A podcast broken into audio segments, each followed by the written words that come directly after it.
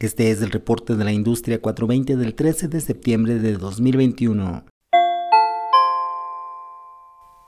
Nevada se convertirá en el primer estado de la Unión Americana en regular el uso veterinario de cannabinoides como el CBD o cannabidiol para tratamientos en animales. El próximo 1 de octubre entrará en vigor la regulación AB101 que permitirá a los veterinarios con licencia la prescripción de productos de CBD y cáñamo con menos de 0.3% de THC, con fines terapéuticos en animales. El documento aprobado en febrero pasado por el gobernador Steve Sisolak señala que los veterinarios podrán recomendar a los dueños de los animales el uso de cannabinoides por distintos métodos como cápsulas, tinturas y otros que no sean inhalación. El uso terapéutico del CBD en animales es un área que está en desarrollo y en la actualidad se investigan los efectos de los cannabinoides en tratamientos para perros y gatos en distintas enfermedades y condiciones.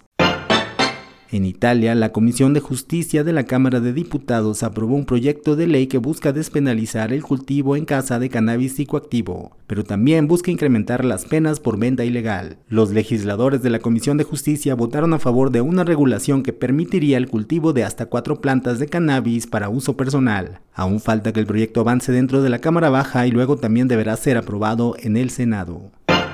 Entre el 3 y el 6 de septiembre pasados, en Estados Unidos se conmemoró el Labor Day o Día del Trabajo, y de acuerdo con datos de la compañía de Business Intelligence Akerna, durante ese fin de semana largo se vendieron 234.8 millones de dólares en cannabis de uso adulto y uso medicinal. Los fines de semana largos y días festivos se han convertido en las fechas con mayor venta de cannabis en las entidades de Estados Unidos donde se ha legalizado.